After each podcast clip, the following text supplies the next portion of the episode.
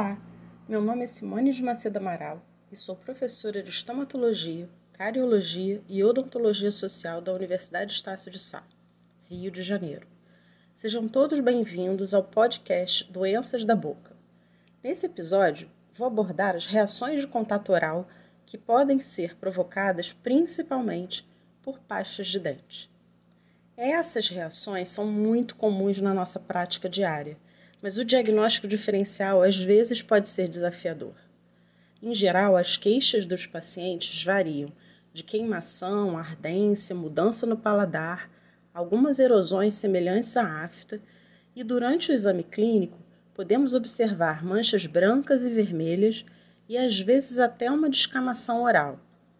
Estudos recentes mostram que os produtos de maior risco são as pastas de dente principalmente as clareadoras e antitártaro. As substâncias presentes mais associadas, além do lauril, são as grandes quantidades de pirofosfato e aromatizantes e óleos essenciais, como a canela e a menta, que são os mais comuns.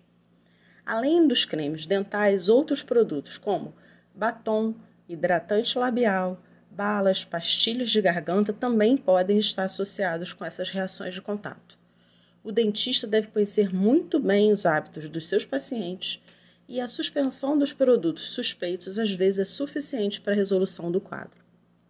Quer saber mais sobre as doenças que acometem a boca?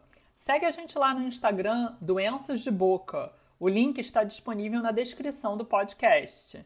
Obrigada pela atenção e espero você na próxima semana.